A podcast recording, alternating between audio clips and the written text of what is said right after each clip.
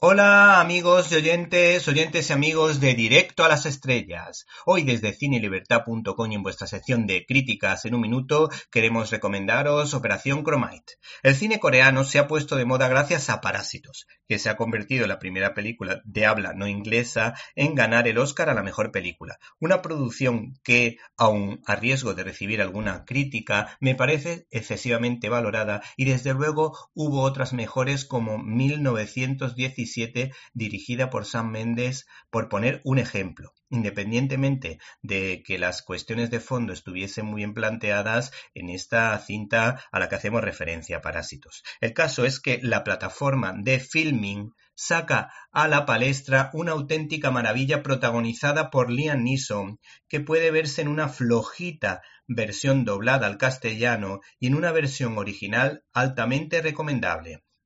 La película en cuestión se titula Operación Chromite, contando el hecho histórico de un comando de Corea del Sur que se infiltra en el ejército de Corea del Norte para facilitar el desembarco en la famosa batalla de Incheon de la Armada de la ONU que dirige el general de los Estados Unidos Douglas MacArthur. La dirección ha corrido a cargo del surcoreano Jong H. Lee, que es un realizador a tener en cuenta por la soltura que demuestra con la cámara.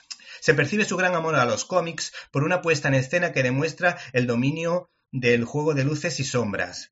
Y los encuadres hay que decir que son perfectos, con lo que resulta difícil quedarse con un plano porque se podrían coger cientos. El montaje es muy dinámico, lo que recuerda a la adrenalina que imprimía el director español Antonio Isasi Isasmendi en Estambul 65 que contó con el actor ¿Te está gustando este episodio?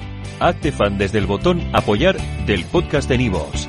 Elige tu aportación y podrás escuchar este y el resto de sus episodios extra. Además, ayudarás a su productor a seguir creando contenido con la misma pasión y dedicación.